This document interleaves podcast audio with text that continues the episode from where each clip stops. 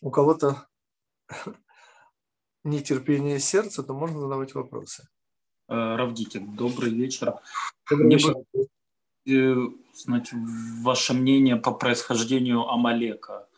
То есть какое-то значение, то есть мы его, вот особенно на этой неделе, помним и вспоминаем, и будем вспоминать в ближайшее время. Пока... Что значит происхождение Амалека? Я не понимаю с э, Поскольку его происхождение нам хорошо известно. Это двойное прелюбодеяние. Да? То есть, ну, его мама хотела в семью Авраама есть, это снова же это Да, несомненно. Но в результате она же дочь и сестра своего отца. Там двойное прелюбодеяние. Неординарное, двойное. То есть и Элифаз, и... То есть мы про его происхождение все знаем. В чем смысл вашего вопроса? Э, ну, учитывая, что мы помним на этой неделе, в чем, ну, мне бы хотелось, не знаю, намек или секрет. Вы часто открываете то, что вот э, комментариев много, но у вас получается их складывать нужной мозаикой. Вот. Ну, понятно, вы отошлете сейчас читать путешествие по недельным главам. Нет, мы именно на этой... главам, конечно, это хорошо, и там, конечно, об этом тоже есть, но есть более такой серьезная вещь. Но в двух словах это звучит следующим образом. Амалек – это абсолютное зло. Вот, э, немножко тяжело объяснить, что такое абсолютное зло, но я попробую. И мы говорим сейчас, во-первых, про Амалека внутри нас с вами а не вот того Амалека, который снаружи. С ним более-менее понятно, поймите. А какие вопросы есть о Гитлере или о Богдане Хмельницком, или о Мао Цзэдуне, или о Сталине? По-моему, там вопросов нет, там все понятно. А вот узнать, что внутри нас, ну то есть происхождение Амалека – это змей. И э, это вот та функция, то зло, которое ради зла. Почему именно змей стал символом зло ради зла? Вот это просто картиночка, да? Есть такая змея, я нашел ее в интернете, момба, кажется, называется. Ну, ну, вот такого размера, ну, метр, там, 80 сантиметров. Не бог весть. Ее укус убивает слона э, меньше, чем за две минуты, если не ошибаюсь. Теперь маленький вопрос. Вот этой змее там 80 э, сантиметров. Что ей до слона, извините? Что она его скушает? Да она его даже попробовать не может. А зачем же она жалит? И вот это основная идея, понимаете? Это то, что не поняли э, христиане, когда сказали подставлять левую щеку. Ну, ударившего тебя по правой. Почему? Потому что в обыкновенном смысле они абсолютно правы, господа. Потому что они как объясняют? Ну, ну, господа, когда вас ударяют по щеке, вас хотят там вызвать на дуэль, там, я не знаю, вас хотят оскорбить, обидеть, э, довести до слез, что угодно. А вы, подставляя левую щеку, что делаете, по сути? Выбиваете у них оружие из рук. Вы показываете, что на вас это простите. Вот логично. Ответ, если бы не одно маленькое исключение. А если вас ударили, чтобы вас ударить, не преследуя никаких целей, то вы понимаете, что вы сделаете, подставив левую щеку? Почему змей и происхождение Малека – это от змея? Понимаете, змей символизирует удивительную вещь. Маленькая змейка кусает, падает здоровенный слон, а какая польза змею? Ну какая польза? Ответ никакой. И вот это вот и есть ужас. Да? Вот, вот это вот и есть идея Амалека. Никакой пользы. Зло ради зла. Простите, а я, Гити, какой имею к этому отношение? И ответ идет э, достаточно необычный, господа. Вот я за собой и Всевышний за мной э, много чего знаю. Да? Естественно, не для афиширования. Дальше. Но, как вы знаете, как бы не был плох человек, у него есть некий предел, согласитесь. Ну, я всегда цитирую Василия Цукшина, «Калину красную». Да? Говорит, возьму еще статью на, на. Я говорит, вас сейчас рядом положу. И, говорит, обниматься заставлю. Ну, после смерти. И а, возьму еще, называется статья, оказывается, я не знал, ну, благодаря Калине Красной, «Глумление над труп». Понимаете, ну, даже убийцы обычно на эту... Я снова, я не, не о психологии убийц, я совершенно о том, что в Кабале есть такое вот удивительное понятие э, э, завершение. Ну, вот есть те желания, с которыми мы не можем справиться. Они находятся в самом низу, так? Так вот, оказывается, есть то, что ниже. Это уже вообще тема отдельная длинная и большая, но мне кажется, что я вам уже как бы некую общую концепцию дал, понимаете? Это тот самый змей, и он сидит в нас, понимаете? Потому что вот ниже плинтуса, что находится ниже моего самого низкого? То есть есть такой уровень грязи, который, ну, ну вообще, господа, ну, для меня, у каждого это свой уровень. Да? И вот этот уровень грязи, который э, не в смысле, что мы там, мы не там, он под нами, да? но, но мы его, по крайней мере, можем себе, ну это же представить, представить тоже не можем. Ну, все-таки знаем о нем, хорошо? Ну, условно, да, читал. Вот, вот я интеллигентный еврей, да? И я, например, знаю слово, извините, нехорошее слово я сейчас произнесу, некрофилия. Интеллигентная, между прочим. Помните, Фима Сова была интеллигентная девушка, помните? у нее 200 слов словарный запас, помните, она даже знала слово гомосексуалист. А когда я, помнится, первый раз читал, мне было лет 11, я этого слова не знал. Но, к сожалению, уже знаю. Вот. Но некрофилия, как вы понимаете, это вещь еще. Короче, я эту тему развивать не буду, но вы понимаете, что есть то, что находится под нами. Нет, есть то, что, о чем я даже не слышал, слава богу, не слышал. Знаю. Что такие вещи есть, о которых я даже не слышал. Представьте себе, ну, это моя грязь под ногами. Вот это уже Амалек. Вот это уже зло ради зла. Итак, господа, наш сегодняшний урок, мы, естественно, начинаем время. Конечно, как и было объявлено, будет связан э, с Пуримом. Те, кто живут в Иерусалиме, господа, это тройной Пурим, такой бывает только когда празднуют Шушан Пурим, Шушан Пурим 15 Адара, будет в этот раз шаббат, из-за этого у нас и пятница, и суббота, и воскресенье. Три дня Пурим, господа. Теперь вы понимаете, почему я живу в этом городе и не хочу никуда переезжать. Итак, господа.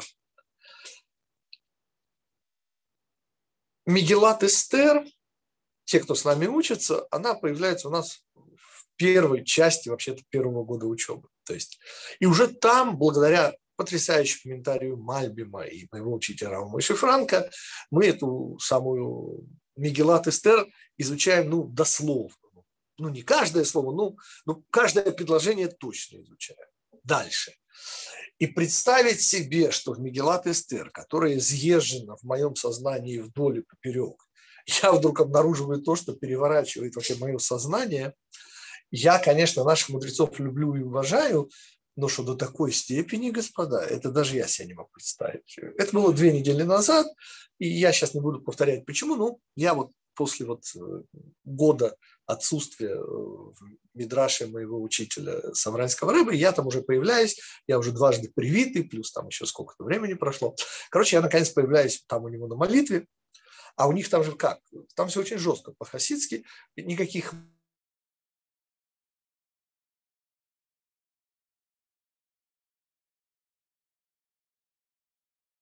Зависло.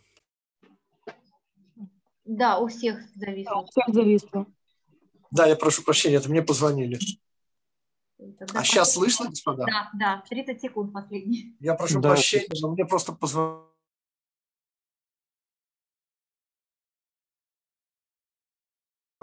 Я отключил ней, я его выключаю. Я прошу прощения. Она настойчивая женщина, хочет э, пожертвования. Окей, господа, я прошу прощения. Значит, мы сейчас с вами сделаем вещь для меня, вот это был совершенно переворот мировоззрения. Переворот, кстати, как вы понимаете, это вовсе не значит, что у меня теперь новое мировоззрение. Но это значит, что вещи, которые я знал, я теперь знаю куда глубже. И мы говорим с вами о том, за что я больше всего люблю наших мудрецов, о больше всего их люблю, конечно, не за ответы, как вы помните, а за вопросы.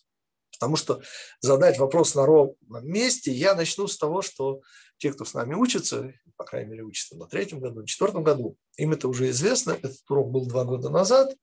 Но я хочу вас просто познакомить, вот как на ровном месте можно задать вопрос, потому что почти все вы, для вас этот вопрос будет полная неожиданность. Все вы, я подозреваю, читали и знакомы с сюжетом Мигелат Эстер. А теперь вопрос. Его задает Савранский Рэбе. Господа, как вы помните, история Биктана и Тереша, замысливших на секундочку убить царя Хашвироша. Вот этот сюжет. Внутри сюжета Мигилы есть такой вот сюжет. На первый взгляд он очень важный, мне так всегда казалось. А вот Саврайский рыбы приходит и вопрос задает, господа, извините, пожалуйста, а если этот сюжет исключить из Мигилы, а что изменится? И ответ он обескураживающий, а ничего не изменится. Ну, согласитесь, господа. Понимаете, вот не спас Мурдыхай жизнь. Ведь Эстер в конечном итоге вымаливает у Хашвироша. Ну, если мы рассматриваем именно сюжетную линию, да, и спасение Бектана и Терыша в повешении Амана не играет роли. Благодаря благодаря Биктану и Терешу и не записыванию, то есть и не награждению Мордыхая, что само по себе интересно. Как-то не наградить, господа, ну, ну, Ахашвирош, как вы помните, он всю Мигелу Ахашвирош, его интересует только Ахашвирош и любит только себя. Люблю себя любимого. Это Ахашвирош. И когда Ахашвирошу спасают жизнь, то, то понятно, что такого уровня, извините, властитель, э, он должен озолотить. Ну, ну каких-то считанные миллиарды евро кинуть, понятное дело, ну, как минимум. А вместо этого он записывает в хронику событий. Ну, куром насмех, извините. Я сейчас не об этом. Просто Эуд хотел тут возразить. Сейчас мы дойдем и до вашего возражения. Дальше. А результатом того, что не спится ночью мы сейчас про эту ночь тоже, конечно, вспомним.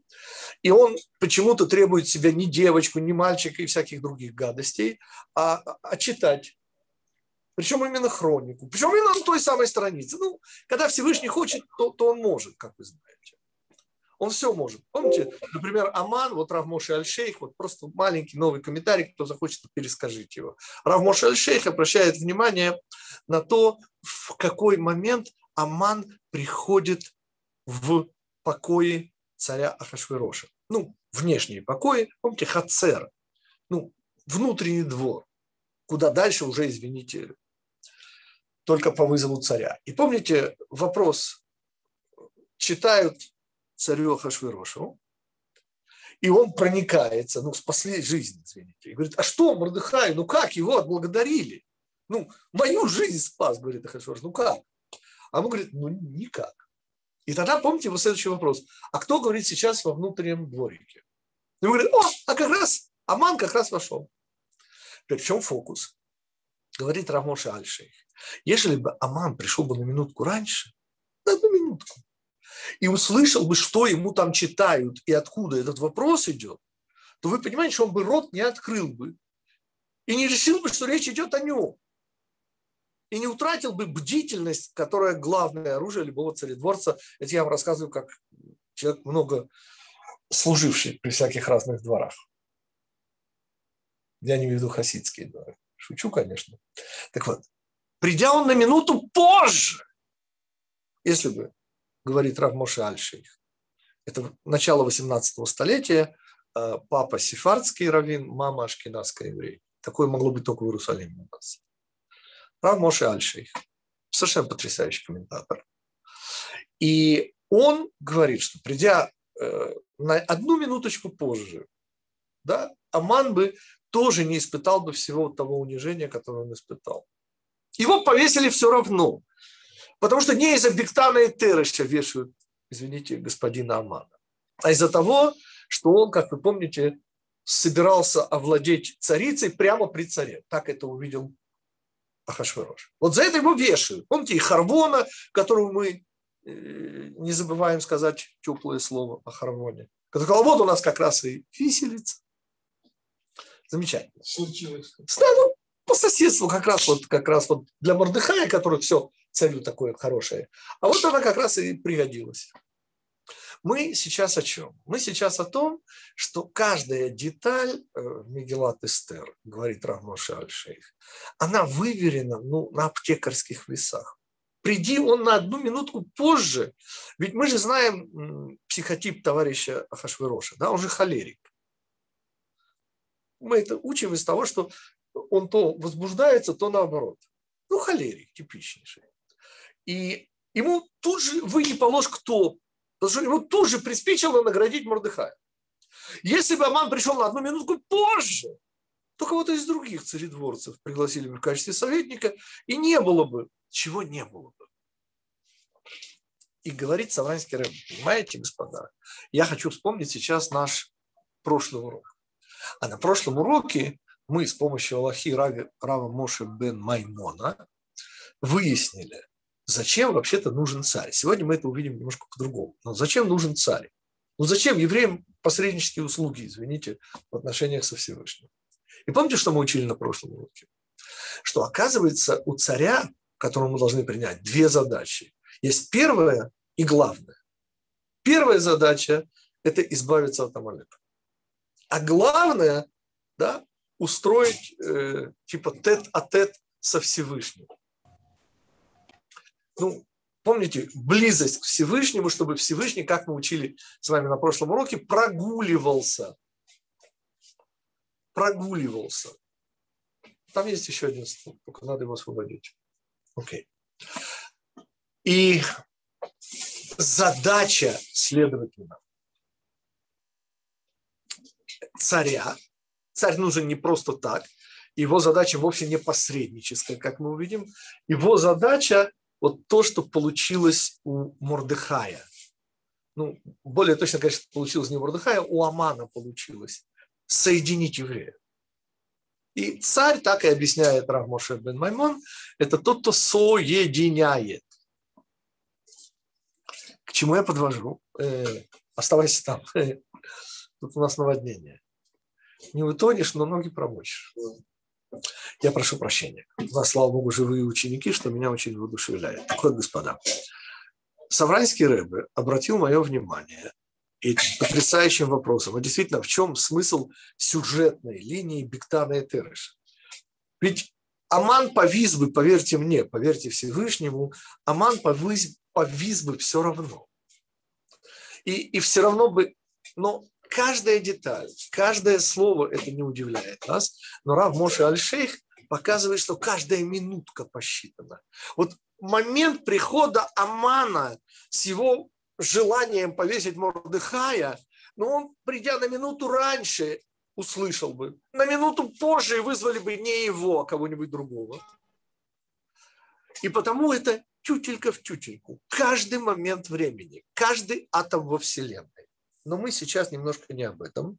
А ответ, конечно, Савранского Рэбе, он в своем роде не менее уникален, чем вопрос. Хотя вопрос меня сшиб с ног.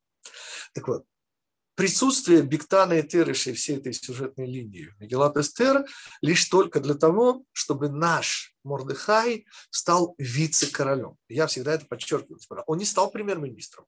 Он не стал взамен Амана он стал Мишнеля Мелей. А это сбывшаяся черта, те, кто еще помнит э, Ильфа и Петрова, бухгалтера Берлаги. Он стал вице-королем. Помните, как Берлага кричал «Где мои слоны?», симулируя сумасшествие? А почему это так важно, что он стал вице-королем? И говорит, и это коротко, потому что у нас есть целый урок, а у нас сегодня все-таки открытие совершенно иное, еще более ошеломительное. Так вот, царь Шаул, наш первый царь Шаул, который в личном плане абсолютный праведник, но как царь, как вы помните, Всевышний забирает и дает, тоже Равмоша Аль-Шейх обратил мое внимание, кому Всевышний предполагал, ну, казнят Вашти, так? И что написано в Мигеле? И дать корону, кто это советует? Помните? Товарищ Аман советует ну, он там называется Мемухан, но это Аман. И что он говорит? Более достойный. А это, говорит Рамош Аль-Шейх, прямая параллель с царем Шаулом. И говорит, Всевышний через пророка Шмуэля говорит, и даст более достойному. Те же самые слова. Мы о чем? Говорит Савранский Рэбе. Понимаете? Царь Шаул, царь, он почти, с акцентом на слово почти, уничтожает Амалека. Но чего он не делает? Храм. Храм построить, ну, приготовить все. Давид построит, Шломо, сын Давида, не суть. Так вот, Мордыхай и Эстер, они потомки, ну, может, не прямые, не суть, э, царя Шаула. И они завершают царство Шаула прямо, говорит Савранский Рэбе, внутри царства Хашвароша. Каким образом, господа, завершают? Ответ очень просто. Царь Кир Великий, это исторический факт, стела и выбитая на этой каменной стенке э, знаменитый, как это называется, царя Кира Великого, это не Була называется, как она, короче, там свобода вероисповедания и приказ евреям строить храм. Ученые сомневались, пока не нашли вот эту самую. При том, что в Талмуде появляется текст. Мы о чем? Мы говорим о том, что 10 сыновей Амана, тоже Рамош Аль-Шейх, ну это Мидраж были теми, кто написали анонимку. Ну, шучу, конечно, но написали о том, что евреям и Ахашвирош останавливает строительство храма. Кто в результате строит храм? Ответ вы не поверите. Сын Эстер. Ну, Ахашвирош умирает ровно через полтора года после событий Пурима. И сын Дарий первый Александра Македонского, Александр Македонский будет э, разобьет, не, Дарья второй, он разобьет уже Дарья третьего. Короче, сын Эстер тот, кто дает приказ строить храм. Нет, строят Эзра и Нехемия, евреи строят. Я не об этом. Я о том, что царство Шаула внутри Галута, внутри Ахашвероша, напоминаю, что Шаул – это же Бенемин. А Бенемин – это Рахель, а Рахель – это Галут. И внутри Галута завершается царство Шаула. Мы сейчас еще к этому в конце вернемся, но это потрясающе. А что еще может потрясти более, по крайней мере, такого не очень экзальтированного человека, то, что я называю у меня не хасидский слаг характера, ну, правда, и не литовский. Помните, я беспартийный монархист. Зовитесь соколы орлами. Так вот, вопрос, который детонировал это один из садиков, он был старейшим садиком э, в конце первой трети 19 столетия. Если не ошибаюсь, это именно он отказался налагать херем на раби Мендела из Скотска. Его звали раби Йошуа Гешель из Апты. Вот его книга, в которой это все обнаружил. Называется она «Агават Израиль», «Любовь к Израилю». И вопрос, который он детонирует, он, он немножко о другом говорит сейчас, но, но вопрос, который он меня создал, меня потряс. Мы почему вспоминали сейчас не только поэтому царя Шаула и завершение его царства через Мордыхая, Эстер и сына э, Эстер, персидского царя. Чтобы обратить ваше внимание на невероятную особенность наших мудрецов, на способность задавать вопросы там, где нормальному человеку типа меня, ну, ну все, все понятно, все заезжено, переезжено, 10 раз. И вдруг идет вопрос. Вопрос звучит следующим образом, господа. Как мы знаем, ключевым местом там появляется четырехбуквенное э, имя Всевышнего. Те, кто с нами учили, знают, о чем я говорю. Кто нет, воспримите это без этой детали важнейшей. Царица Эстер говорит заглавные слова Мигелат Эстера. Что она говорит? Яво, Юд, Гамелех, Гей, Вегаман, Вав, Хайом, Гей. Вот эти четыре слова, что, помните, она приглашает на интимный ужин де что в переводе французского означает троем, на женскую половину дворца. Те, кто не знакомы и не служили давно в гареме, я объясняю, что женская половина дворца извините, туда из мужчин только царь, а все остальные евнухи, которые, как известно, к мужчинам не причисляются. Я о чем? Я о том, что само по себе приглашение Амана на женскую половину дворца вместе с царем втроем, ну, это невероятно. Помните, чем это заканчивается? Это заканчивается тоже четырехбуквенным именем Всевышнего Ки Халата Алав Ара. Помните, когда у него отхлынула кровь от лица, он побледнел, потому что понял, что окончательным стала для него вот эта ситуация. Ну, когда он на секундочку спотыкается, падает на царицу Эстер, тут же как раз холерик заходит, ну, Всевышний умеет эти вещи делать. Мы сейчас не об этом, а о чем? Вопрос всех вопросов, а почему Эстер, из-за которой весь еврейский народ от мала до велика. Поститься, извините, трое суток. Нету Песаха. То, что все события вот этой сюжетной линии Мордыхай, Эстер, э, Аман и Ахашвирош, они начинаются 14 числа весеннего месяца Нисана, продолжаются 15 числа и 16 числа весеннего месяца Нисана, и уже 17 его вешают товарища Амана, который всем нам не товарищ.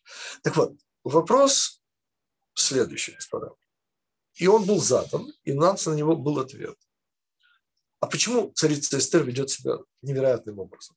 Почему она, найдя благоволение и протягивает ей золотой скипетр?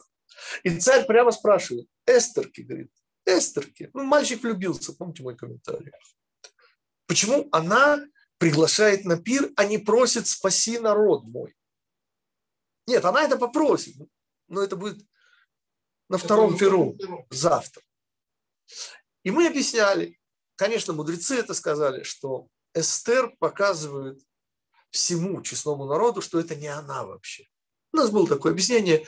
Я вопрос сейчас хочу задать по этому поводу. Господа, но Эстер могла сделать ровно то же самое с тем же результатом, сказав, что царь, не надо сегодня приходить.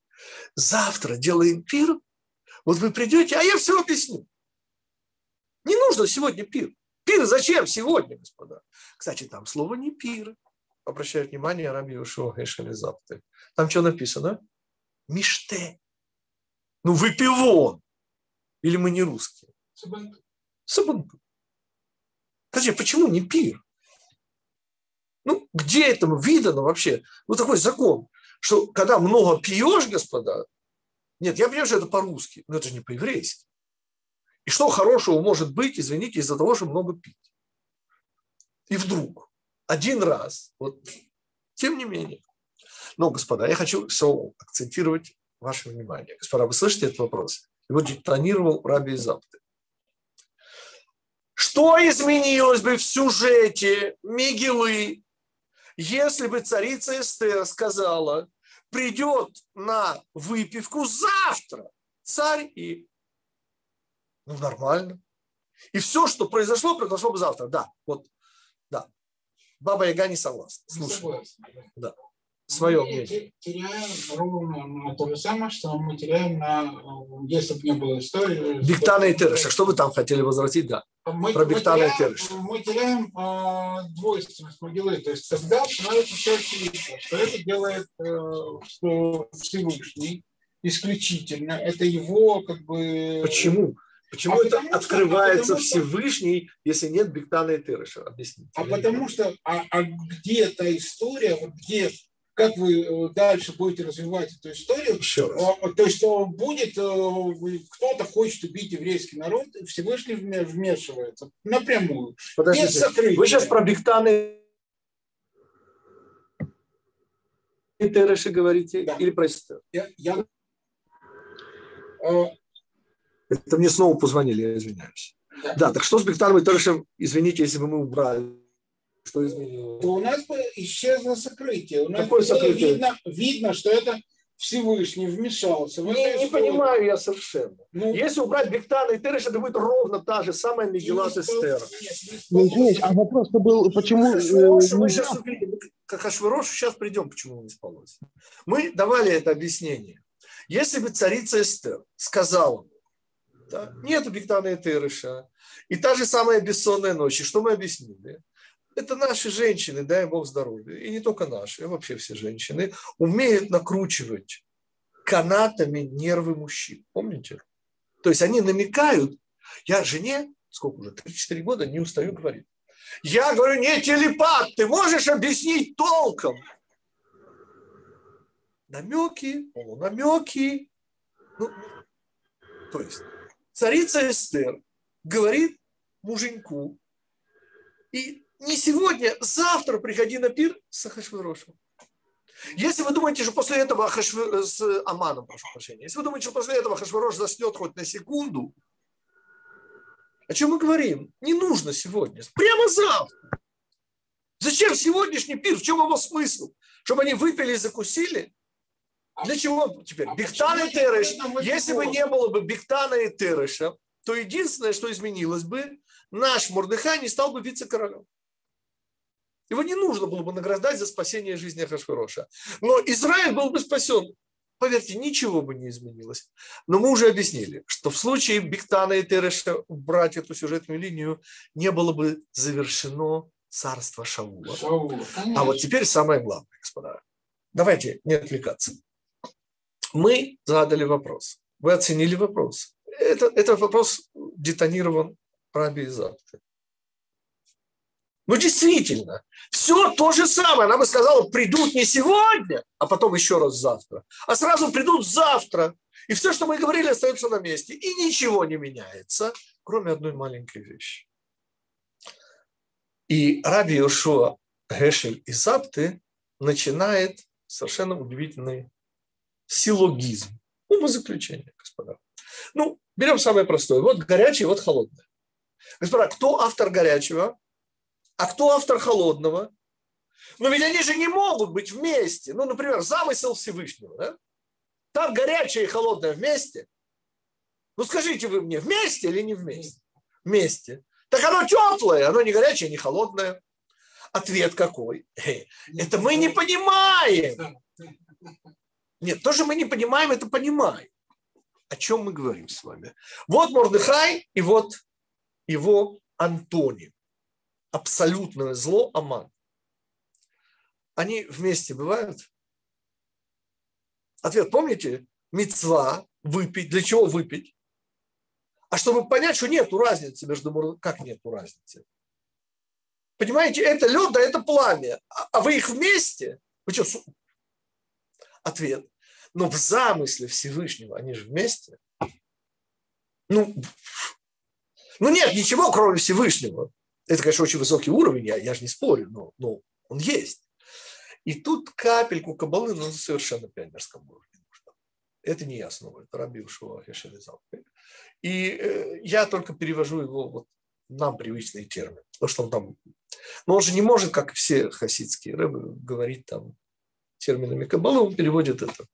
А я уже могу. Мы уже в таком, мы уже 5781 год, нам уже можно. Так вот, есть мир Ацилут, господа уровень хохма. Что це такое хохма? Не путать с одесской хохмой. Хохма – это уровень идеи. Понимаете? Вот, вот, вот оно еще все вместе, оно еще не детализировано. И мы объясняли с помощью Рава Деслера, что, например, механизм выбора находится в мире Ацилут. И что любая попытка подумать вообще, как работает механизм свободного выбора, приведет, это потому не рекомендуется, в лучшем случае очень сильной головной боли. Я попробовал, у меня, вы знаете, не болит голова у дятла. У меня, слава богу, голова не болит. Но попытка вот немного, не рекомендую, поверьте, не рекомендую. Я к чему? Я к тому, что в мире ацелут, вот этого уровня, да, там нет объектов вообще. Понимаете, там вообще нет разделения. Сама идея разделения, она идет после мира ацелут. Э, всего один в этом смысле комментарий. Душа нашего учителя Муше, ее корень, не, не душа, душа она из мира Брия, все души они в мире Брия.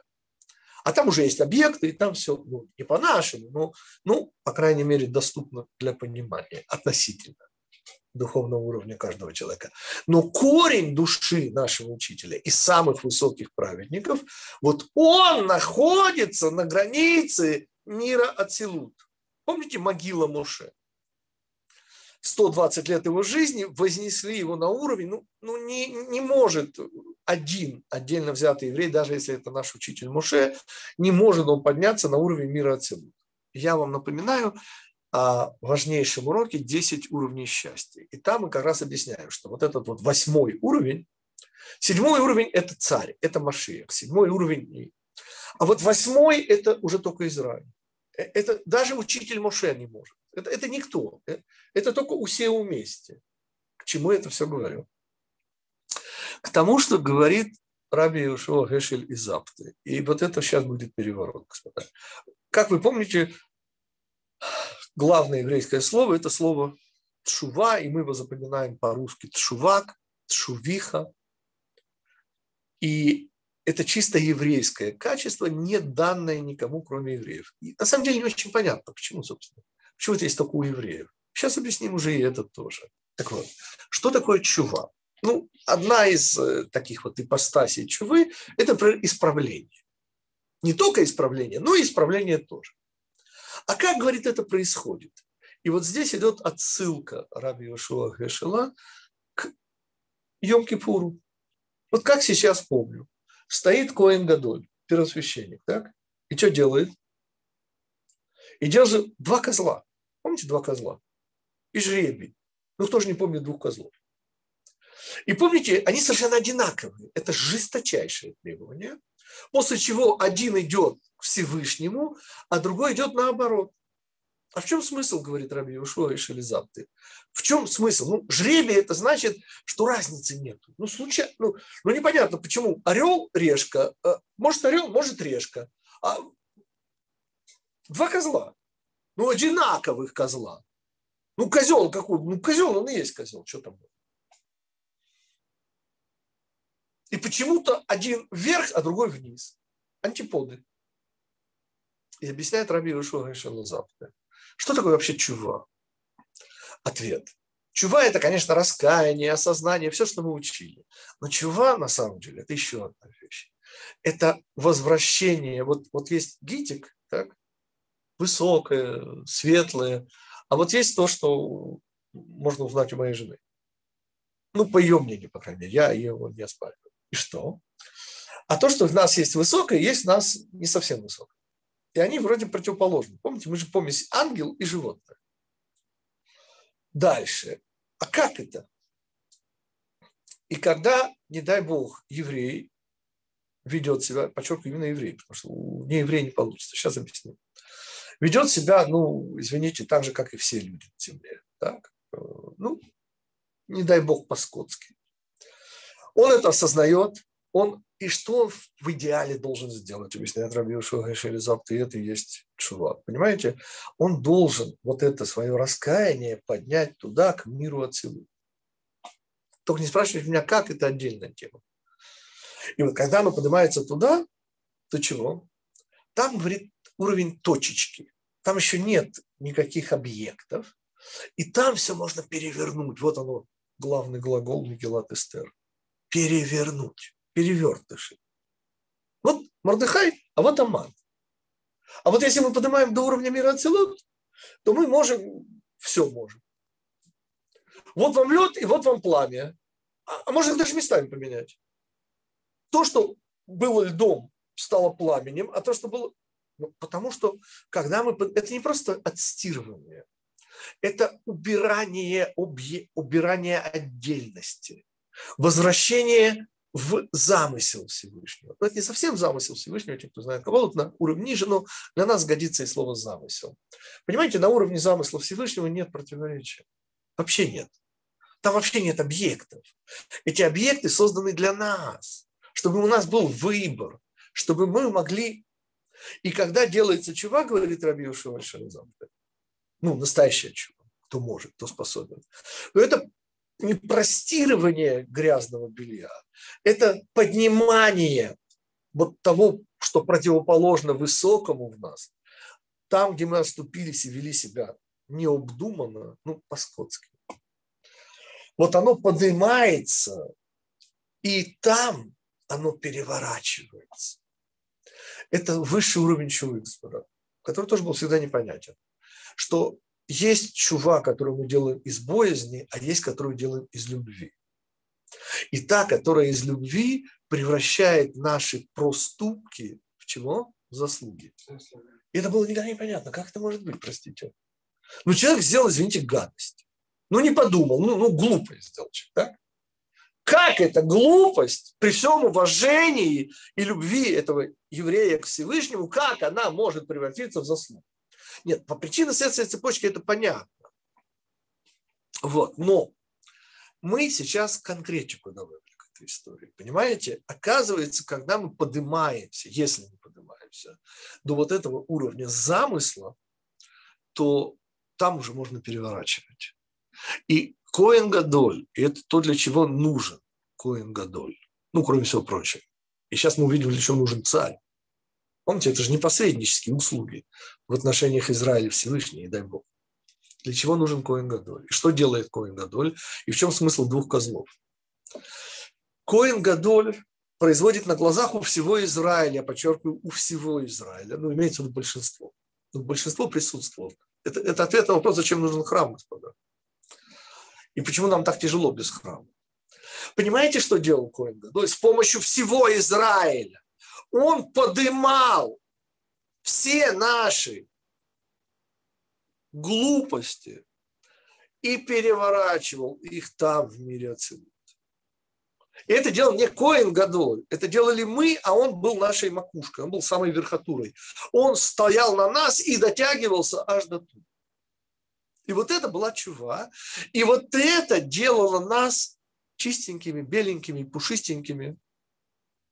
Йом-Кипур. А теперь Пурим, господа. А сейчас не делают. Сейчас не делают, господа. Потому нам так э, не сладко живем. Сейчас, господа. Йом-Кипур, конечно же, это делает. Но он это делает на таком относительно нас низком уровне, что только мы можем радоваться. А люди того поколения, извините, понимаете, идет духовное мельчание. То есть мы с вами маленькие духовные детки. И вы знаете, что чем ребенок меньше, тем легче его обрадовать. Ну, объяснять не нужно. Так что все нормально с Йом Кипуром, все Всевышний предусмотрел. Я сейчас не об этом. Я сейчас про Пурим хочу, а не про Йом Кипур. И чува в этом смысле помогает нам объяснить вот этот удивительный первый пир. Ну, потому что первый пир, на который зовет Эстер, ну, ну согласитесь, а зачем он был нужен? Можно было сразу перейти ко второму пиру. Было бы и завтра, и все-все было бы. В сюжете бы не изменилось ровным счетом ничего. И бессонная ночь бы была. Это я вам гарантирую, как муж жены. Сто процентов была бы. То есть, что Ахашвирош бы не уснул, зная, что она на что-то намекает, и это связано, понятно, с чем. Так вот, говорит Раби Ишуа Вишелизав. Понимаете, для чего нужен первый пир? Это, это невероятно. Для того, чтобы уравнять Амана и Ахашвироша. Помните, я удивлялся. Интимный ужин де на женской половине дворца, куда никому нет хода. И вот Аман входит туда. И он с Эстер, как и Ахашвирош. Понимаете, что говорит э, Раби Запта делает Эстер. Она делает ровно то, что делал Коин Годой с двумя козлами. Она их выравнивает. А там, где лед и пламя становятся одинаковыми, вы понимаете, на каком уровне находимся? Вот это первый ужин. Да, что непонятно.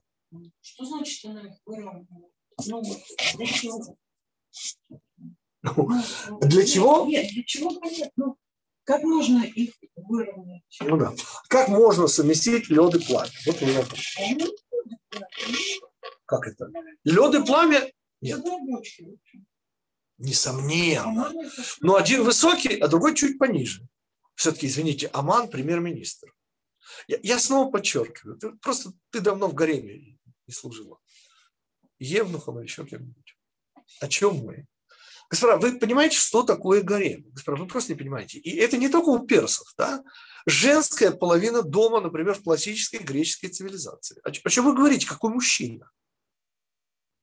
Там же, если мужчина, его же тут же обезглавливают, я не говорю про персидский дворец и так далее. Как проявляется неравенство Ахашвероша и его премьер-министра. Премьер-министр всесилен. Он всесилен. Он, по сути, испол, исполком. Он исполнительная власть.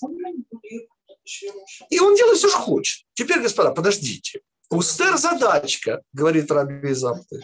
Какая задачка? Уничтожить, извините, на секундочку, перевернуть Амана. Уничтожить его, по сути. Еще раз. Они, я сейчас не об этом. Я сейчас о том, что есть задача спасти Израиль. Спасти Израиль – это уничтожить Амана. Царь в Израиле, сейчас мы вернемся к царю, он нужен, помните, для чего? Чтобы уничтожить Амалека. Почему? А потому что без уничтожения Амалека храм не получится. Доказываю. Помните, что произошло с первым храмом? А что произойдет со вторым храмом? Эстер тоже это уже должна понимать. И царь Давид это уже видел. Царь Давид, помните, которого уже ничто не грело. И нужна была Авишага Ашунамит. Ну, все, что мы учили. Весна Батичели, помните ассоциация? Ну, в смысле, с шунамитянка Ависак. Ну, те, кто не слушали, извините, это, конечно же, бесплатная реклама нашей программы. Начинайте учиться, господа, кто еще не учится. Повторим. Итак, серьезнейший вопрос задает Лея. Простите, пожалуйста, но Аман и Ахашварош, их-то зачем уравнивать? Они и так, в общем, из одной бочки. Они мерзавцы, один другого краше. Ответ. Та же самая идея, говорит Раби Изакте. Для того, чтобы лед и пламя перевернуть, ну, например, превратить пламя в лед или лед в пламя, их нужно сначала уравнять. То есть, когда мы говорим про антонимы, вот добро, а вот зло. Не, не абсолютно. Мы говорим добро и зло. И помните, у евреев дуализмом даже не пахнет. И никаких дьяволов, простите. У нас обычный обвинитель. Ну, прокурор. Ну, вот как кто следит за Россией, там тетя Фролова такая есть. Ну, нормальная тетя. Бог с ней, и мир с ними обоим. Ради Бога. Ну, хочется приблизить к текущему моменту. Текущему Да, шучу, шучу. Так вот, господа, ну не дай бог. Молодая тетя, обычная карьеристка, ничего интересного. Понятно, что это не уровень ни Амана, ни Ахашвероша. И э, вопрос Леи, снова повторим, серьезнейший вопрос, потому что они не антонимы Ахашверош и... Так вот, говорит Раби Изапте, сама идея перевор... перевернуть человека, ситуацию, она требует уравниловки, вот как с двумя козлами. Иначе не получится. То есть нельзя превратить лед в пламя, если не поднять этот лед до уровня границы мира Ацилут. Невозможно. То есть, если вы хотите перевернуть, она хотела перевернуть Ахашвир, э, Амана, прошу прощения. Может, и Ахашвироша хотела. Но у Всевышнего была задача другая немножко нужно было перевернуть Амана. И помните, наоборот, Аман повис. И все наоборот было. Вот это наоборот сделала Эстер на первом перу. Каким образом? Элементарно. Она пригласила их вдвоем. Она их уравняла. Вот это уравнение, уравнение в смысле уравниловка, имеется в виду математическое, я понимаю. Так вот эта уравниловка, вот она и есть ключ к перевороту Амана, к тому, что Аман повиснет. Вот так объясняет Раби Шу Изапт, и теперь вы понимаете, почему я был в таком восторге, когда я это увидел. Но для меня все равно самый главный вопрос, на который меня натолкнул. Потому что этого вопроса нет, а, а он же напрашивается сейчас посмотреть. Господа, ну действительно, зачем первый пир? В чем был смысл, простите? Что дал первый пир? Сказали. А там ничего и не было. Выпивали и все. Про закусывали ничего не сказано. Про выпивали сказано. Там миште. Послушайте, господа, я, я говорю близко к тексту. Вот в тексте написано миште. А миште – это выпивон.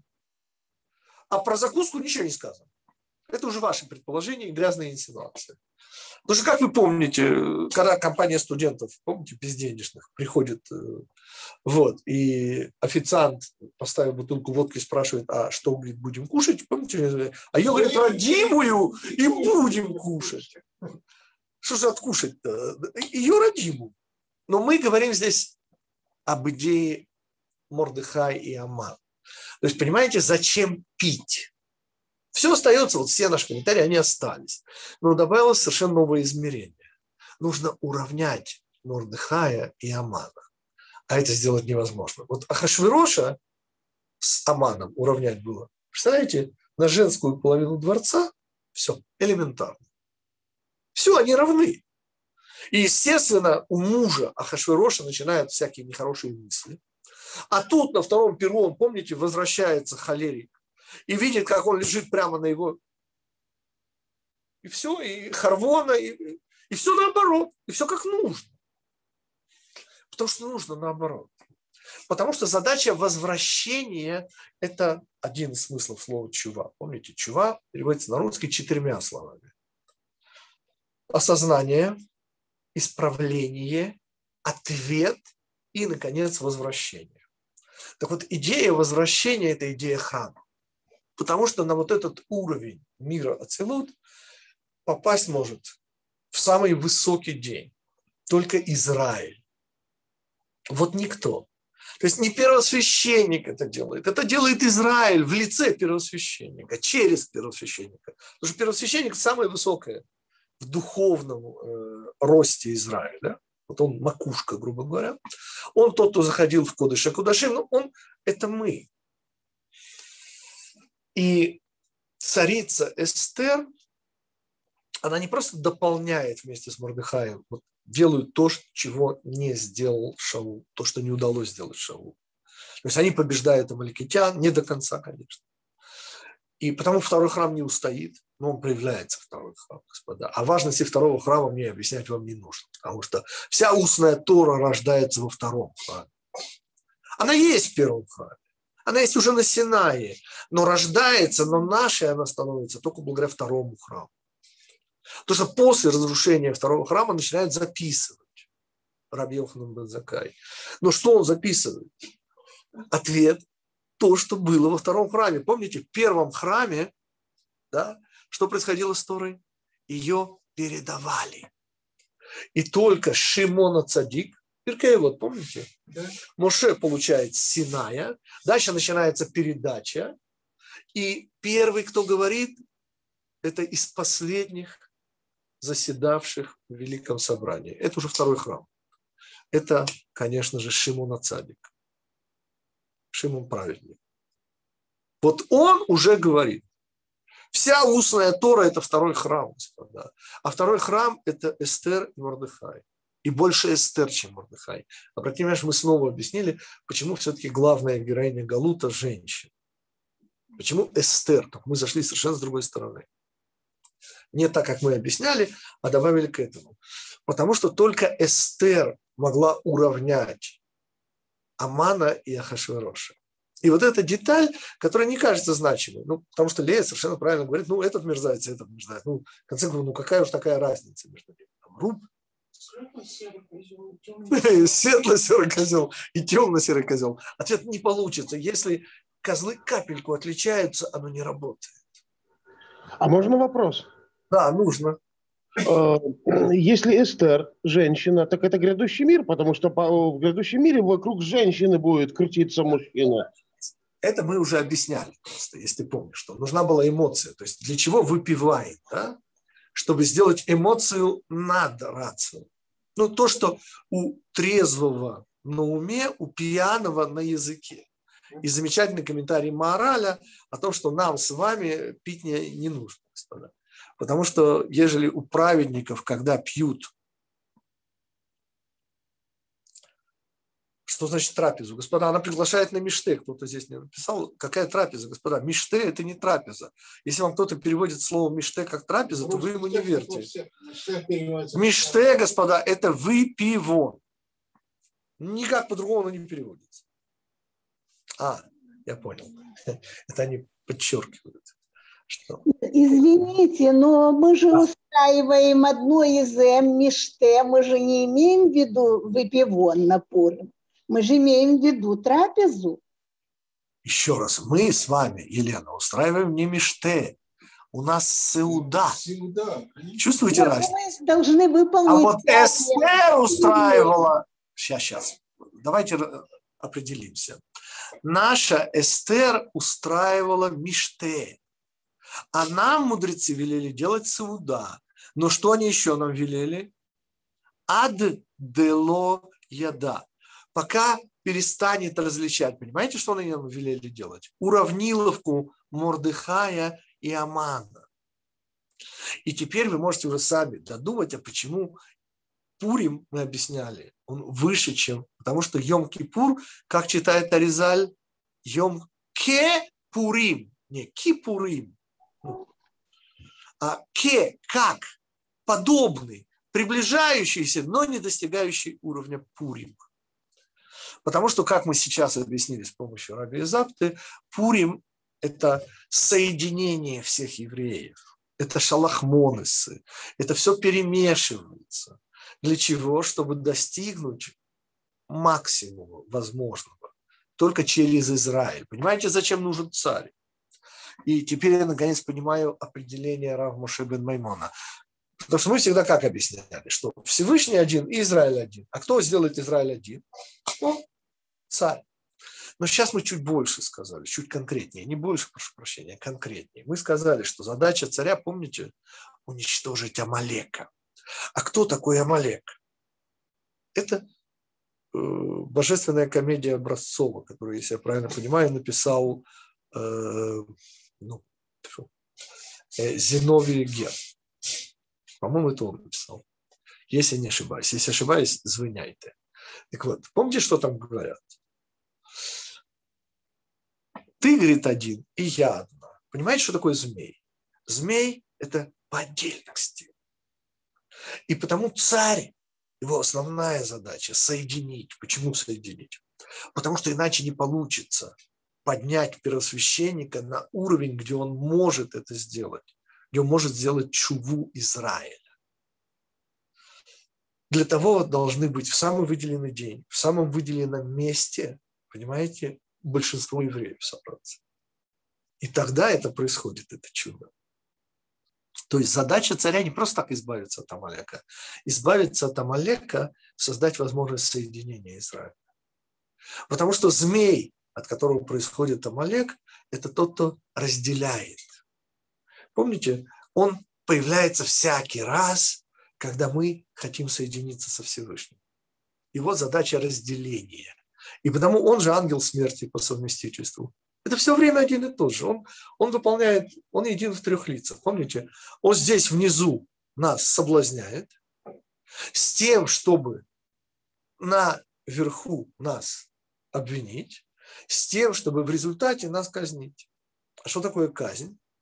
Ну, ангел смерти – это разделение. И потому нужен царь, чтобы построить храм.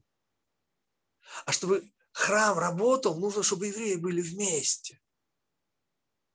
И потому второй храм, он почему не сохраняется, а мы не вместе Да, вопрос. Амулет первый раз появляется, когда евреи не то, что хотят соединиться, а наоборот ослабли руки. То есть получается, что он появляется... Ослабли руки, это уже Балат Шаловича Кудза. Возьмемся за руки, друзья, чтобы не пропасть по одиночке. Вот это вот ослабление рук. Там, где есть зазор между поколением и поколением, там, где еврей перестает быть еврею другом и братом, вот там ждите Амалека. Ну, а вы, вы сказали наоборот. Как я сказал наоборот? Соединиться, тут и... Мы идем, и мы хотим, но ну, отдельные среди тут, к сожалению. И вот именно на них он нападает. Помните, он уже не нападает, написано «Ваизанев беха» – это нехешалим. Изанев от слова «занав» – хвост. Те, кто были в... Да, это понятно. Да. А два? У нас, когда, э, когда был первосвященник, но не было царя. Ну, То есть, извините, весь второй храм. Весь второй храм у нас первосвященник и даже Александр Янай, которого никто теплым словом не Но на монетах, а, до Шаума. Да, Храма не было. Господа, э, Лея задает, о, Лея задает вопрос, зачем вообще нужен храм? Есть мешкан, господа. Мешкан – это вообще потрясающе. Это вот вы сами, вот, вот ну не сами, но, но Всевышний, вот вы приносите, и в этом месте раскрывается Всевышний.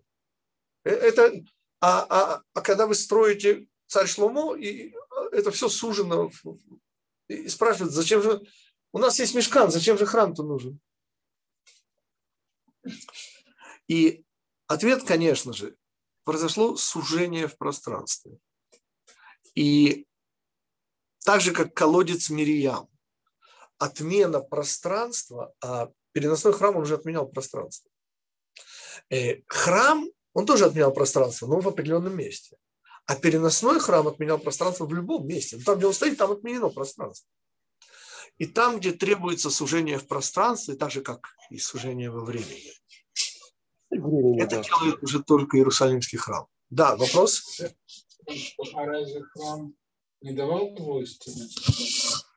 То есть он, с одной стороны, он отменял пространство, а с другой стороны, это было место обиталища, ну, как бы место, буду обитать среди, среди Ответ и да, и нет. То есть он, же, он несомненно, двойственен. Но переносной храм, он был вообще не от мира. Нет, есть, я не про переносной. Я понимаю, и потому требовался, требовался спуск. То есть в результате золотого тельца нужен спуск. И этот спуск выполняет, эту функцию не выполняет переносной храм.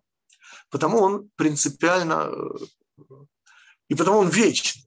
То есть он не имеет отношения вообще к этому миру. Это сделано Муше. Да, господа, какие у нас вопросы? Насколько понятно функциональное назначение первого выпивона? Да, можно. Равгитик, скажите, пожалуйста спросить, что у нас в Магеллат Эстер сокрытие Всевышнего, поэтому Эстер называется, и, но и почему-то совершенно не упоминается Израиль, страна Израиля, Иудея, пусть как угодно, только народ мы, там есть, а сама страна даже близко, тоже сокрытие. Или Всевышний тоже не упоминается. И да. мой курс на тему Мегелат Эстер из самого начала нашей учебы называется «Общая теория Галута».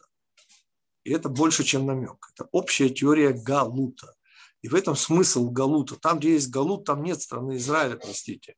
Вот сегодня я живу в Иерусалиме. Да? Ответ, если честно, то не совсем. Потому что я живу в изумительно красивых драпировках, заслоняющих зияющую понимаете, не закрывшуюся рану отсутствия храма. И потому, естественно, в общей теории Галута не появляется страна Израиля. Это, это, это общая теория Галута. Да, еще был вопрос. Да. Равгитик, да. Извините, пожалуйста, э, это Егор э, из, из Миннеаполиса. Э, я да, или не совсем, не совсем понял, или я пропустил, но мне да. не совсем понятно. Эстер на первом перу. Да, на первом перу уравняла Амана и, и Ахашвироша. Но ведь да. нужно уравнять, уравнять а, Мордыхая и э, Аман, Амана. Да, спасибо, вот. спасибо за вопрос. Спасибо за вопрос. На втором, на втором выпивоне происходит переворачивание Амана. То есть Аман оказывается на виселице Мордыхая, наоборот. Это средство и цель. Понимаете, э, спасибо Егору за вопрос. У нас в этом мире два врага, внешний и внутренний. Ответ, у нас в этом мире один враг, господа. Он просто в одном лице снаружи, в другом лице внутри. Это не два врага. А Хашвирош и Аман – это внешний и внутренний. Аман – это внутренний, а Хашвирош – это внешний. И необходимые условия для уничтожения, надо их уравнять, господа. Надо понять, что нет внешнего и внутреннего. И вот, вот для этого средства уравнять, надо сначала уравнять Амана и Ахашвироша. Нужно понять, что вовсе Ахашвирош не хороший, а Аман плохой. А что они, извините, одного поля ягоды, их надо уравнять, и тогда, как следствие, можно будет их перевернуть.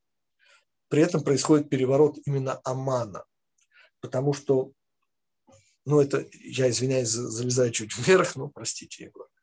Есть время, есть пространство. Да? Время – это внутренняя категория, она незаметна, ну, внутренняя и потому связано с женским началом. А внешнее, так вот, внешнее, господа, это то, что есть. Помните, царь. Всякий раз, когда не сказано Хашвирош, говорят мудрецы, речь имеет о царе царей, о Всевышнем. И немножко как бы даже неудобно. Ну, ну как это можно? То на Хашвирош, извините, а то Всевышний. Ну, ну где Всевышний, где Хашвирош, вы, вы чего? И вот это вот один из уроков Мигелат Эстер. Внешнее – это экзистенциональность. Потому что на иврите слово «маком» – место, оно дополнительное значение сущее, существование. И отсюда вот это вот немножко тяжело принимаемый факт, но, но времени не будет, господа, будет вечность. А вечность – это отсутствие времени. А что же будет? будет одно сплошное сосуществование Израиля и Всевышнего. Но это даже не седьмое тысячелетие, господа, это уже выше. А можно сразу вопрос к этому? Да, Денис. Э, вот э, Гаеври, первый еврей, Авраам, иди в себя, выйди в себя. Э, да. По ту сторону реки. Можно ли комментировать по ту сторону реки мыслей, то есть здесь и сейчас, то есть вне времени? Я не знаю. Ну, наверное, можно. Я в этих категориях никогда не Так вот сам... это же два козла. Один Владимир, козел, один козел Господа, во-первых, я, во я благодарен Денису за вопрос. Я снова повторяю. Ой, извините, я снова повторяю. Эхо пошло. Я прошу прощения, мы, мы уже заканчиваем. Я только хочу сказать. Господа, ассоциируйте себе на здоровье. Не бойтесь и не стесняйтесь. Но ваши ассоциации – это не мои ассоциации. Нужен не только гитик, вы нужны ничуть не меньше. Чуть не меньше. Так, все. Так, все. Прямой, прямой намек Один вопрос. Один вопрос. Сдерните экран с пальцем справа налево. В этом свете вот эта сцена, когда Мордыхая э, вывозит на коне Аман, э, как бы вы прокомментировали? Страшное эхо. Страшное эхо. Господа, есть мнение, что пять человек одновременно включили микрофон, из этого идет эхо. Если можно, выключить все микрофоны. Я выключила. Ну, хорошо, спасибо. Вопрос я услышал и надеюсь, что теперь уже не фонит. Смысл и назначение. Конечно же, падение Амана. То есть, но как всегда, понимаете, вот Мордыхай восседает, он одет в царское, а Аман максимально унижен. Но Аман даже в этой ситуации вывернулся бы. Помните, если бы не Харвона. И даже подножка еще могла не помочь. Вот если бы не оказалось бы рядом вот этой самой виселицы, которая на секундочку 50 это очень непростое число, поверьте мне. Да, 50 локтей, это, и мы это тоже учим, те, кто с нами учится. В чем смысл это? Почему именно 50 локтей? Так вот, если бы падение, помните, что говорит ему Зереш? Что если из э, племени иудейского ты начал падать, то уже будешь ну, падать до конца. Но, господа, это хорошо говорить. Нам это все непросто. И мы, соответственно, должны понимать, что евреи наверху, а Амалек внизу – это еще не конец. Это еще нельзя расслабляться. Только когда Аман повис, и еще 11 месяцев, чтобы замкнулся круг года, вот, вот так получается Пурим. Понимаете? Даже 10 сыновей Амана. То есть вот только гибель всего корня этого. Вот это должно пройти время. Потому Пурим – это праздник пространства, он не во времени. Ханука – это праздник во времени. Ну, целая-целая тема. Окей, господа. Мы с вами на этом завершаем. Завершаем. Я... Я... Рав Гитик, э, Стругацкий беспокоен. Я уже понял. Я уже понял. Микрофон. Да? Микрофон. Э, это у меня такой, наверное, глупый вопрос. Вы сказали, что в мире, в мире Ацелут уже нет разницы. И там нет, нет различий ни в чем. Да-да. Тогда заповедь, извините меня, стереть память об Амалеке, там тоже уже, уже стерто все. То есть ее не надо. Там, где Всевышний, там нету этой. Почему Всевышний говорит, не может его трон быть полноценным? И все. В мире Ацелут нет разницы. Я так понимаю. Абсолютно. То, что вы сказали. Абсолютно так. Абсолютно так. И потому стирать потому надо стирать под надо небесами, под. а не над небесами.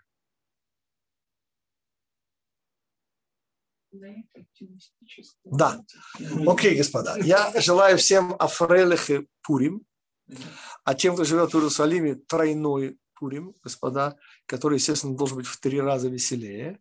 И даст Бог, мы уже э, встречаемся с вами на исходе у меня это будет как раз исход э, Иерусалимского Пурима, Шушан Пурима, и, надеюсь, проведем не без приятности свои 40-50 минут. А Фрейлих и Пурим, веселого Пурима всем, господа. Спасибо. Спасибо. Спасибо. Спасибо. Спасибо. Спасибо. Спасибо.